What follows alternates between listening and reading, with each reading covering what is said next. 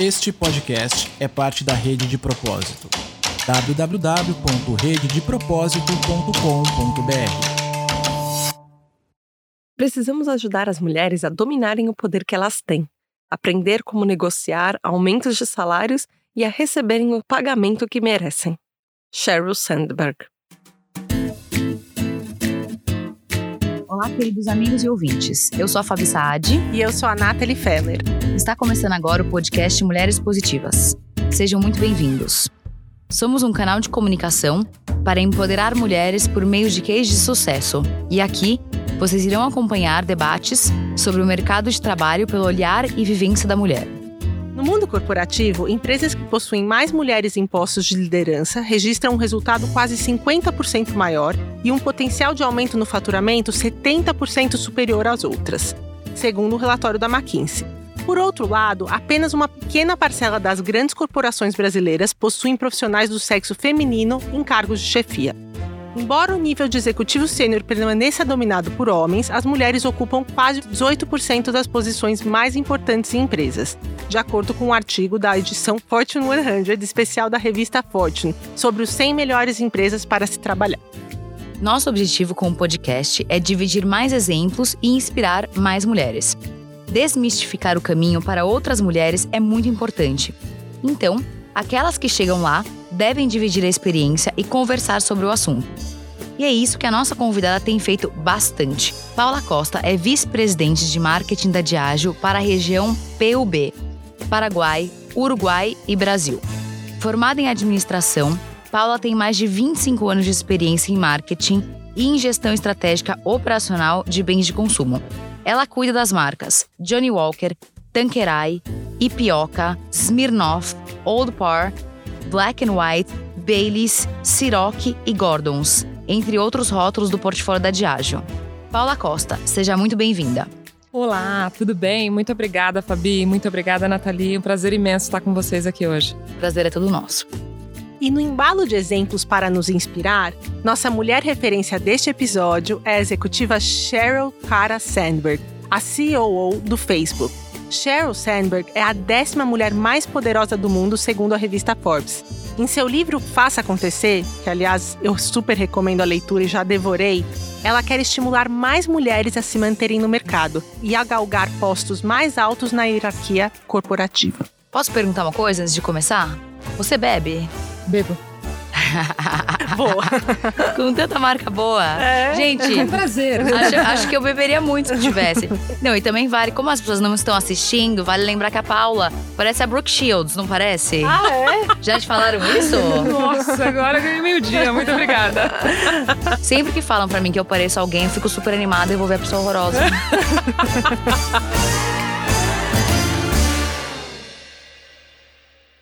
As mulheres atribuem seu sucesso ao trabalho duro, à sorte e à ajuda recebida de outras pessoas. Homens atribuem que seja qual for o tipo de sucesso às suas próprias habilidades. Sheryl Sandberg. No livro da, da Sandberg, tem uma passagem no livro Faça Acontecer que ela narra um episódio que ela grávida e ela tinha muitas náuseas matinais. E aí ela tinha ali uma reunião bem cedo, e na época ela estava ainda no Google, e aí ela não tinha lugar para estacionar. E aí ela parou super longe, então ela com aquelas náuseas matinais chegou e ainda teve que ali já ir direto para a reunião, chegou atrasada. E aí falou: "Gente, é um absurdo não ter vaga para gestantes aqui no Google". É, ainda mais que já tinham uma quantidade grande de mulheres ali. E aí ela chegou em casa, falou com o marido dela, ele falou: Poxa, por que, você não vai lá e fala então pro chefe que é um absurdo não ter vagas? No dia seguinte, ela chegou realmente na sala do chefe e falou assim: é um absurdo não ter vagas para gestantes. Olha o que aconteceu comigo ontem, né? Eu ainda fui mal no pitch importante porque eu, super nauseada, tive que parar 30 minutos da sede da empresa. E aí ele falou: é verdade, é um absurdo não ter. Vamos fazer. Aí ela ficou olhando assim para ele tudo isso para dizer que é muito difícil para o homem ter a empatia de olhar e falar assim: não, realmente a gente precisa resolver esse problema para a mulher, né?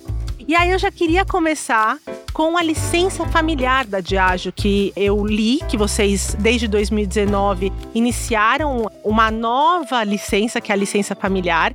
E eu queria que você, um, contasse pra gente o que é a licença familiar E como que surgiu a ideia dela, né? Como foi construída ela? Bem, eu posso dizer que assim, a licença familiar é um, uma das iniciativas da Diageo que mais deu orgulho para todos os funcionários que trabalham na Diageo. Inclusive para mim, pessoalmente, acho que foi viver os valores que a empresa professa, né? E um dos grandes valores, a gente tem uma coisa muito forte com relação à diversidade. A Diageo acredita que diversidade é melhor para tudo. Para a gente trabalhar, para a gente viver, etc. E, claramente, para ser uma empresa que reflita mais a sociedade como um todo. A licença familiar, então, ela veio no sentido de reconhecer uma das principais dificuldades da mulher no trabalho hoje, que é conciliar as questões familiares, a gravidez, que é um dos momentos onde, estatisticamente comprovado, as mulheres mais têm saída dos mercados de trabalho, porque elas não encontram apoio para poder conciliar isso. E aí acho que tem um pensamento que é parece muito revolucionário, mas não é. Por que, que só a mulher tem a licença maternidade? Porque o pai não é importante na criação do filho? Pelo contrário, os pais, igualmente, tanto a mulher como o homem, têm uma importância extremamente fundamental na, na educação dos filhos. Mas só a mulher é vista como aquela que a responsável. E aí, acho que o pensamento na empresa foi: puxa, eu vou estender isso também para os meus funcionários homens. Então, hoje, qualquer homem, mulher, tem a possibilidade, na adoção de um filho ou gerando um filho, de ter uma licença de seis meses e duas semanas. Que legal. Então, é realmente uma coisa revolucionária, e isso para todos os níveis da empresa, incluindo funcionários de fábrica, todos os funcionários de contrato fixo na empresa, inclusive de linha de produção, fábricas e no mundo. Ah, isso é mundial. Isso é mundial, desde 2019, e a gente opera em mais de 80 países. Independente do país, independente do cargo, independente da sua opção sexual. E eu acho que isso faz uma diferença incrível, porque além do que o casal em questão pode optar por, por exemplo, né, um casal que trabalha em duas empresas diferentes. Um pode tomar seis meses e o outro pode tomar os, os seis meses subsequentes. Ou então tem a presença dos dois pais nos primeiros seis meses, se os dois tiverem a licença. Ô, Paula, e isso já. Bom, enfim, começou 2019, vocês já têm casos de homens. Sem dúvida, vários, vários, vários. Deveria ser obrigatório, acho que não deveria ser opcional. Não, com certeza é opcional, né? Porque obviamente a gente não pode obrigar, mas assim, a gente tá tendo uma adesão incrível. Que legal. E, e quando a gente anunciou a política, uma das nossas operações fica em Fortaleza. A gente tem uma fábrica no Ceará, muito importante dos nossos negócios de pioca, que tem uma linha de produção bastante masculina e tal. Vocês vão ver o vídeo do anúncio da licença. Amaram. É de arrepiar. Que legal. O barulho na fábrica, assim, uou! Porque, assim, é claramente uma coisa Uma sem precedentes, uma conquista. E acho que é uma conquista para todas as empresas. Porque basta uma começar, a gente já está tendo outras que estão fazendo o mesmo movimento. Só de divulgar isso, começa ali as pessoas a despertarem, igual o negócio da vaga que ela falou. "Ah, verdade, vamos fazer uma vaga para gestantes, né? Exato. E assim, uma coisa que tem a ver também com a presença das mulheres no nosso corpo diretivo. Nosso conselho, o nosso comitê executivo global é praticamente metade metade de mulheres, o que também é uma exceção no mundo corporativo. A gente viu aqui, a gente tá falando num nível global de até 18% em cargos de chefia. Quando você me fala que a empresa tem 50%, 50. com certeza tá bem distante da realidade. No conselho diretivo, que é o nível mais alto da empresa global. Aqui no Brasil, eu faço parte de um comitê executivo que tem 40% de mulheres. É o meu quarto comitê executivo e é o primeiro com- com esse nível de diversidade. Todos os outros, eu era a única mulher. Todas as empresas no caminho de evolução, que é muito positivo, mas eu acho que eu tenho orgulho de dizer que a Diageo está um passo à frente é, de muitas empresas do segmento. Nessa sua trajetória super extensa, nesse, nesse seu currículo aí, privilegiado, com passagens na L'Oréal, na Samsung, na Unilever, na Electrolux, América Latina, você teve a sensação que a cultura dessas empresas é muito diferente? Ou será que essas multinacionais têm mais ou menos um conceito a ser seguido? Eu acho realmente que a origem das empresas cultural, de onde elas vêm, de que países elas se originaram, influi muito na cultura da empresa. E eu diria também que os setores influem muito. A Ásia tem um peso muito importante, a Samsung é asiática. Na Ásia você vê que realmente a mulher tem uma dificuldade adicional por questões culturais. A cultura determina muito a, a política e como a mulher vai ser tratada, mas acho que não só. Né? Acho que também tem a ver muito com o nível de liderança. E acho que, por exemplo, não necessariamente uma empresa onde predominância masculina é fato, por exemplo, as empresas de tecnologia que eu trabalhei, muitas delas eu, eu tive predominância masculina. Por exemplo, na Electrolux, é uma empresa de manufatura pesada, né, muita fábrica, mas era uma empresa de origem sueca que tem já políticas de super pró super pró diversidade. Essa coisa de licença maternidade é uma coisa. Paternidade já é uma coisa instituída pelo governo. Não, né? maravilhoso. Né? Então, a cultura, sem, sem dúvida, é determinante, mas eu diria que o setor também ainda é muito determinante na posição da mulher. O que a gente não imaginava é que o setor de bebidas, né, que é, enfim, a Diageo está, teria esses números já que comprovam que realmente estão avançando. Muito Sem legal. dúvida. Mas Ana, sabe um ponto interessante? É que eh, hoje a mulher ela tem uma vantagem competitiva inferior ao homem pelo simples fato dela ter licença maternidade. Eu já ouvi diversos homens falarem: ah, porque quando a mulher sai, daí é tanto tempo, não sei o que, isso é ruim. Mas se você vai analisar os números de saúde pública no Brasil, a mulher ela falta muito menos no trabalho do que o homem, por motivos de saúde. Então, na verdade, dizer que a mulher dar à luz, ela ter licença maternidade prejudica a carreira dela é uma falácia no final das contas. Isso é uma coisa que, assim, é inacreditável como ainda é presente. Vou contar uma história para vocês que eu, na época, eu fiquei, assim, estarrecida. Eu fui dar uma palestra para jovens, idade máxima de 25 anos, início de carreira. Isso foi no ano passado. E ao final dessa palestra veio uma moça que trabalhava inclusive na minha empresa, que eu estava na época, era na Electrolux, e ela veio me contar um caso real. Ela tinha 23 anos, tinha acabado de sair da faculdade. Ela era engenheira. E ela me falou, ela veio quase assim agradecer de ter um estágio, de estar na empresa.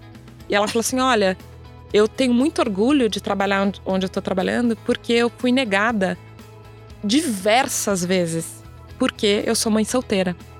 E a desculpa que me davam é que eu não me dedicaria ao trabalho por ter o meu filho. E é um pensamento completamente tortuoso, porque se você for pensar o nível de responsabilidade que uma mãe, inclusive uma mãe jovem, tem que ter para sustentar uma casa, etc., é talvez maior do que uma pessoa que não tem essa responsabilidade. Ela vai ter um compromisso com certeza incrível com o trabalho. Então acho que isso nunca poderia ser um fator de seleção, mas infelizmente ele ainda é. Mas, né? Paula, você viu esse dado que saiu? Que 5 milhões de mulheres têm filhos que não têm o nome do pai no registro. Então, quer dizer, sim, está falando de 5 milhões de mulheres que potencialmente vão ter um problema sério em ter uma carreira de sucesso. Essa é uma realidade ainda muito complexa, que tem raízes culturais. A questão da participação masculina ativa no crescimento e na educação infantil claramente é uma coisa que atinge uma sociedade inteira. Essa coisa da, da licença familiar, a gente vê a alegria dos pais que estão tendo a oportunidade, não só ajudando, mas sendo protagonistas da educação dos seus filhos. Quando eu dei a luz ao meu primeiro filho, ao Luca, na maternidade, eu fui fazer o registro dele no cartório e o moço do cartório falou: Cadê o seu marido? Falei: Por que, que você está me perguntando se eu tenho marido? Não, cadê seu marido para colocar o nome aqui? Eu falei, e se eu não tiver marido, o que, que importa isso? Fiquei tão nervosa, Paula, você não sabe. Tiveram que me tirar lá do cartório. Imagina. Porque eu falei, mas que pergunta é essa? O que, que importa? Eu tô vendo aqui registrar meu filho. Não, não, se seu marido não tá aqui, a gente não pode fazer o registro. Então você vê o quanto esse problema cultural tá enraizado e afeta e pode até humilhar pessoas em cada minuto do seu dia a dia. Então é bom é, a gente ter uma reflexão e pensar de fato, qual é a importância de você fazer esses tipos de questionamentos? Dentro desse tema, eu fiquei chocada na pesquisa que a gente estava fazendo para essa conversa. Eu não tinha me dado conta, mas vocês sabiam que até 1962 a mulher não era considerada uma pessoa capaz de decidir sobre as suas funções de trabalho, ela tinha que ter a anuência do marido para trabalhar? Eu acredito. 1962. Historicamente, é ontem. Sim, sim. Então, imagina o quanto isso está enraizado na cabeça das pessoas. Eu tenho amigas que, infelizmente, os maridos ou as impediram de trabalhar, ou não dão o menor apoio para que elas tenham uma carreira. Ainda tem essa coisa, ah, não, mulher minha fica em casa. Nos dias de hoje. Mas me dá muito prazer em trazê-la aqui, todos esses exemplos, e isso que as empresas têm feito, porque é, recentemente eu fui ver o filme A Vida Invisível do Karim Anu, que é o filme que inclusive poderia representar o, o Brasil no Oscar, e é a história de mulheres na década de 50, 60, que você está trazendo essa informação. E o que me traz muito prazer, por um lado, é o quanto avançamos, mulheres. Então, isso que você está nos contando aqui, e até a sua posição, nos mostra isso mas o quanto, o quão pouco alguns homens ainda avançaram, assim, nesse sentido desse reconhecimento. O que eu acho, pelo menos o que ele traz ali, é precisamos todos juntos, coletivo. Não tenha dúvida. E quando você fala que uma empresa tem 50% né, de cargo de liderança, assume a paternidade, são todos ali pensando dessa forma. Não tenha dúvida. Eu acho que um dos problemas dessa pauta é só envolver mulheres. Sim. Acho que o diálogo tem que ser todos os sexos, gêneros, orientações. Por quê? Porque na verdade não é uma questão feminino, masculino, é humano. Sim. Né? Eu acho que todo mundo aqui tem que ter o, a sua posição, tem que ter o seu direito de participação. E eu, eu sou muito grata. Por exemplo, é, eu não tenho a menor dúvida que meu marido é absolutamente corresponsável pelo meu sucesso. Porque sem o apoio dele, sem o incentivo, sem o orgulho que ele tem de mim. Bom, eu também teria com esse currículo. não, mas eu me sinto privilegiada. Porque não é todo mundo. Existe até uma competição, às vezes, dentro de casa, né? Sem dúvida. Sim, isso, sim. isso é um problema que aflige de todos os lados, né? Então, assim, se você tem apoio em casa, da sua família, e de não ter essa barreira dentro de casa, já é complexo a gente administrar as nossas carreiras, né? E eu acho que tem muita mulher que faz impossível é, com todas as barreiras, inclusive em casa. Paulo, eu queria que você contasse pra gente como é o seu relacionamento com esses outros países que você lidera também. Existe mais machismo, menos? Acho que dentro da Diageo, a gente tem um privilégio adicional, que é uma orientação efetivamente da empresa e o tema diversidade não é uma questão isolada, né? É um, uma temática cultural da empresa e todo mundo que está ali é contratado com esse viés. Ou seja, se você não quer estar numa empresa diversa, claramente você não cabe, né? Ah, então, acho que a questão cultural entre os países é nenhuma, né? Porque a gente está dentro da mesma cultura de empresa. Agora, dentro da minha experiência, eu diria que o fator entre países é claramente determinante. Em empresas onde isso não é necessariamente uma orientação, depende muito. Acho que depende até mais do seu interlocutor. Eu, eu, eu não gosto de generalizar país a país, porque você vai ter gente adepta à diversidade ou não em qualquer lugar do planeta. Mas dependendo da liderança, a liderança dá muito tom. Então, assim, se você tem pessoas em cargos de liderança com orientação não diversa ou que tem algum tipo de viés, fica muito difícil a diversidade prosperar, né? A gente falou bastante já sobre o quadro interno, né? Sobre as propostas que vocês têm feito para ampliar a diversidade dentro com os funcionários e essa cultura. Agora falando sobre os clientes, né, e sobre como a marca se posiciona para fora. Eu vi que em 2018 a Johnny Walker lançou a Jane Walker. Qual era o propósito dessa ação e vocês pretendem trazer isso para o Brasil? Porque, enfim, a bebida, ela ainda, pela mídia, ainda é masculinizada, né? A iniciativa Jane Walker foi uma iniciativa da operação dos Estados Unidos, né? E foi uma edição comemorativa da marca Johnny Walker no Dia Internacional da Mulher. Então foram, foi produzida uma seleção especial para celebrar as mulheres, justamente para quebrar essa ideia de que mulher não bebe uísque. Mulher não bebe uísque.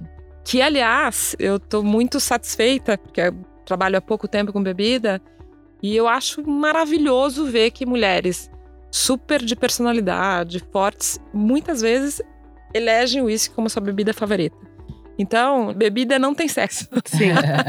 ah, o que tem, obviamente, é, são as preferências por marca, etc. Né? Mas eu diria que também isso é um viés.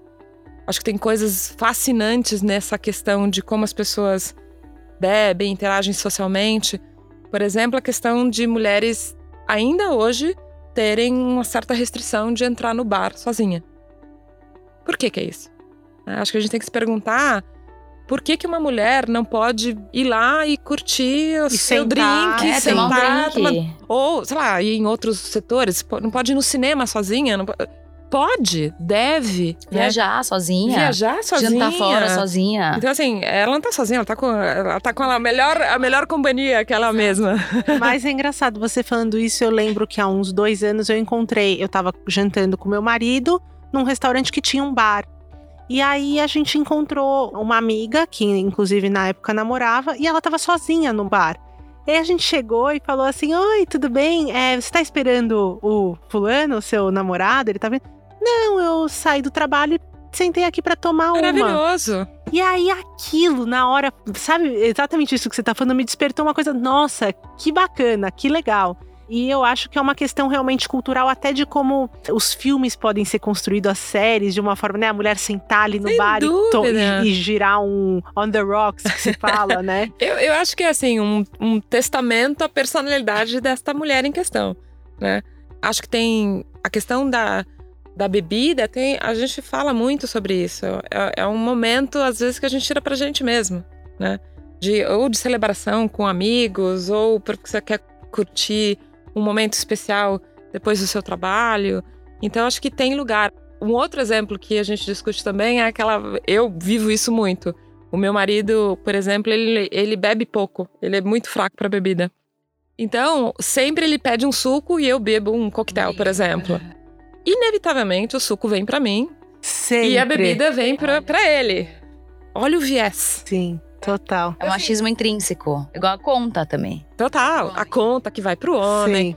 Então, assim, é, tem coisas que em pouquíssimas coisas do dia a dia você já nota o, o viés inconsciente que a gente tem.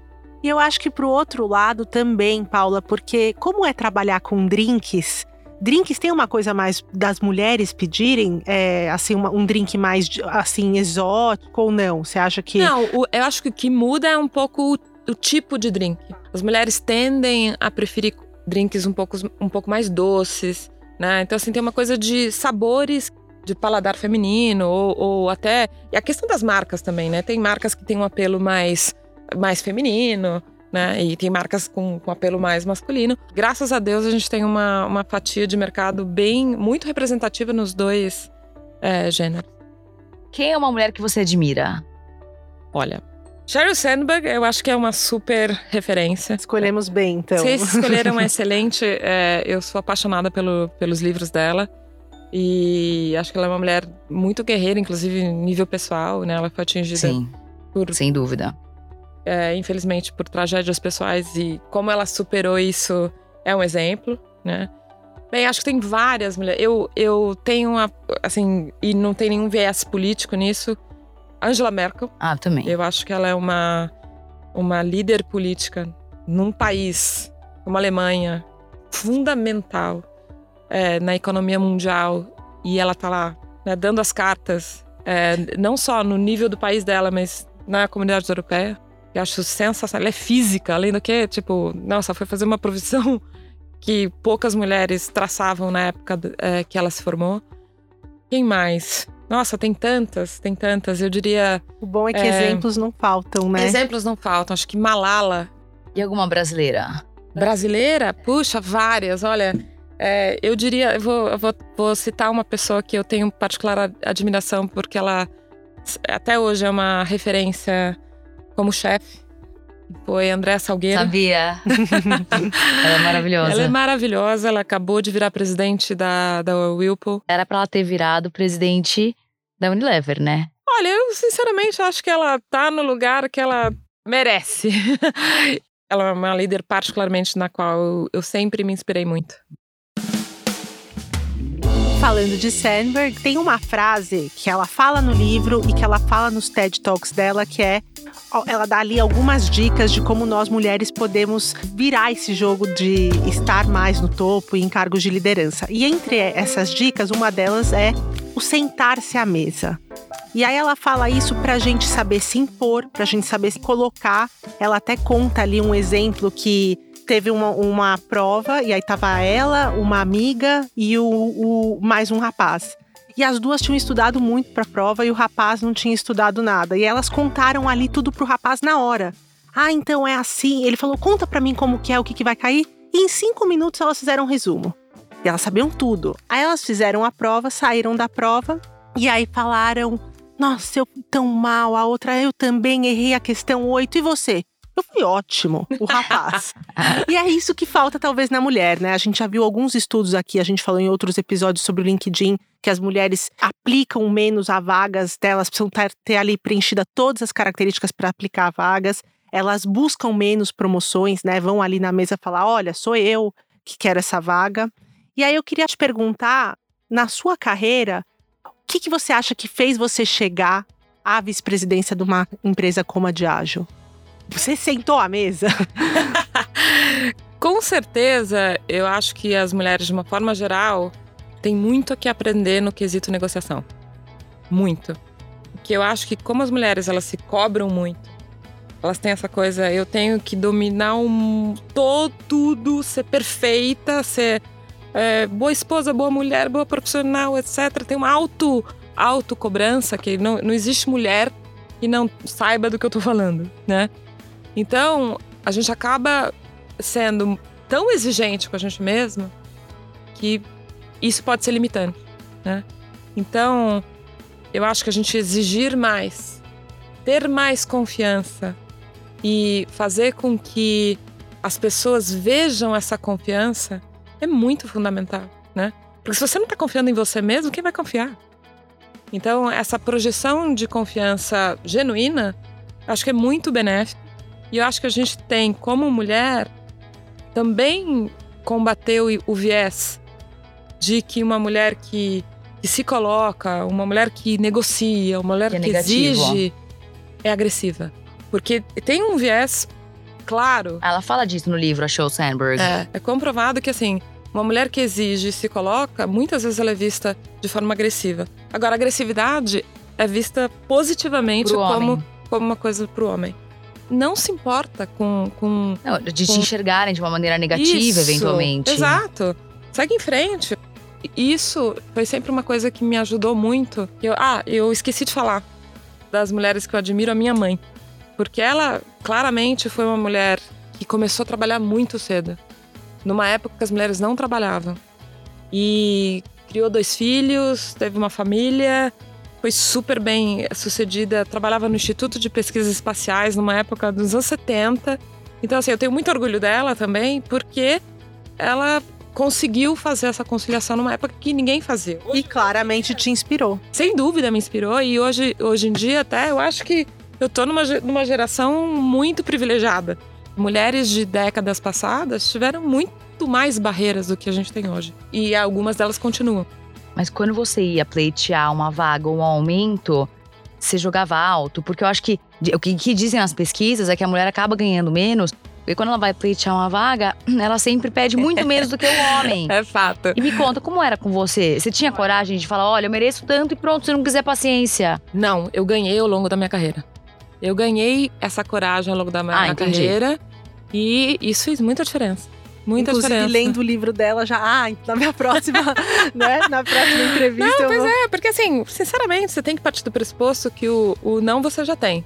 Você pediu que você, obviamente embasado, com pesquisa, etc. E você valorizando o que você tem de contribuição nas empresas, acho que é uma coisa muito fundamental. Eu aprendi ao longo da minha carreira, fui melhorando e sem dúvida hoje a, as posições que eu conquistei tiveram a ver com eu achar que eu podia.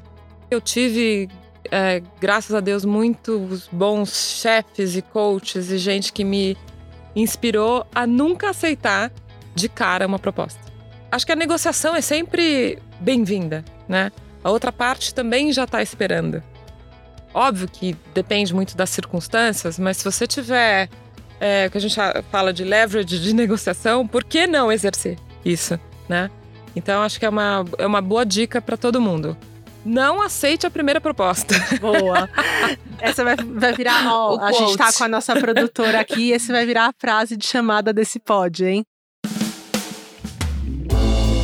E aí você falou em alguns momentos aqui que você se sente privilegiada por ter essa história da sua mãe, de inspirar, por toda, enfim, até encontros que você teve ao longo da sua carreira. O que eu queria saber é algum programa de capacitação, né, que a Diageo faça para as pessoas que de repente não têm esse mesmo privilégio de começar. O que, que vocês fazem para a base, vamos dizer assim? A gente tem diversos programas e eu vou falar de alguns que eu tenho particular orgulho.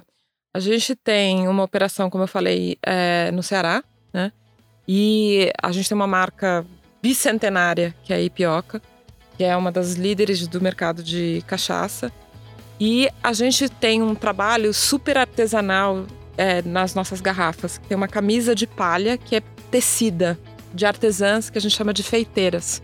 E a gente fez um programa grande de capacitação dessas feiteiras, né? A gente garante renda para elas com base no que elas provêm, que é um trabalho lindo, é, nas nossas garrafas. E a gente fez também uma parceria com o governo do estado de Ceará para levar esse trabalho artesanal para internas do, de um presídio feminino. E a gente fez uma transformação na vida de, de 30 internas. Esse programa vai ser estendido até 80 mulheres que aprendem um ofício, ganham redução de pena, com certeza ocupam seu tempo de uma forma totalmente diferente eu acredito muito na questão que o trabalho enobrece qualquer pessoa, né? E acho que uma pessoa que está numa situação de vulnerabilidade, dentro de um presídio, que está lá pagando uma pena, né, por qualquer razão, todo mundo aqui tem, né, pode ter errado na sua vida. Então é, é um programa que nos dá muito orgulho, muito orgulho mesmo. Um programa que você já falou bastante, que te encanta, né, Fabi, com o sistema penitenciário, principalmente com mulheres. E elas ganham renda, ou seja, elas elas são absolutamente remuneradas. Ou seja, além da capacitação, elas estão ganhando. Que imagino lá claro. que elas devem estar super fragilizadas no sentido até financeiro, né? Abandonadas por, pelos seus maridos. Muitas delas têm família também, então ela, ela ganha não só um ofício, sai dali também podendo continuar trabalhando no mesmo ofício e, além disso, ganha renda e diminuição de pena. E, obviamente, tem a ver com o benefício que, que o Estado acha que faz sentido aplicar na, no, no presídio. A gente tem que contar essas histórias, fazer um web series, Mulheres Positivas, contando como que essas mulheres transformaram suas vidas e transformaram Pronto. o ambiente onde elas estão inseridas. Já tem um próximo conteúdo. Esse programa a gente chama Tecendo Futuro. E acho que o nome é muito feliz. Lindo. Obrigada, Paula, pela sua presença. Imagina, muito obrigada, foi um prazer. Foi, foi um papão. foi um papão mesmo. Foi ótimo, foi muito obrigada mesmo. Eu queria também agradecer é, ao Giuseppe, que da, da nossa equipe está conosco, e todo o pessoal de comunicação da Diage. E dar um beijão na Maria Assis, que fez essa ponte. Ai, querida, nossa, Uma grande super. amiga minha e, e que tem você como uma inspiração. Então, assim que eu falei que eu estava buscando pautas para aquela fonar, fala com ela que ah, vai ser um papo Eu delícia. agradeço imensamente. Um beijão, Mari, para você. é legal falar que o nosso próximo episódio vai ser com o tema polícia. E tem uma policial específica, que, que o nome dela é a doutora Renata Krupp, e ela faz um trabalho para homens que estiveram uh, presos, que, que frequentaram as penitenciárias, um trabalho para eles não voltarem a serem presos. Sensacional. Porque chama Homem Sim Inconsciente também. E esses, esses são homens que foram presos por violentarem mulheres, e eles perceberam que esses homens, quando eles eram libertados, novamente realizavam esses crimes, que, portanto, não era suficiente você só prender esses homens, que eles tinham que fazer um trabalho de capacitação, um trabalho de, de terapia mesmo, para esses homens pararem de cometer esses, esses crimes e funcionou super bem. Eventualmente, a gente pode até pensar em trazer esse projeto para o Ceará, porque eu acho que pode ser muito eficiente lá Sem com dúvida. os homens lá. Educação é a saída para tudo. Pra tudo. Né? E tem que ter o homem na conversa. É o que você falou no começo da conversa. 2020 promete aqui então nos podcasts. A Fabi já deu spoiler que Daqui a pouco vai ter também o episódio Mulheres na Polícia, o próximo Mulheres Empreendedoras e depois o Mulheres na Polícia. Bom, chegou ao fim mais um episódio das Mulheres Positivas. Espero que tenham gostado e continuem ligados, que já já tem novo episódio no ar. Gostaria de convidar vocês para nos acompanharem diariamente pelo portal de propósito.com.br com Demudo e também pelas nossas redes sociais Portal de Propósito no Instagram e facebook.com/barra Portal de Propósito.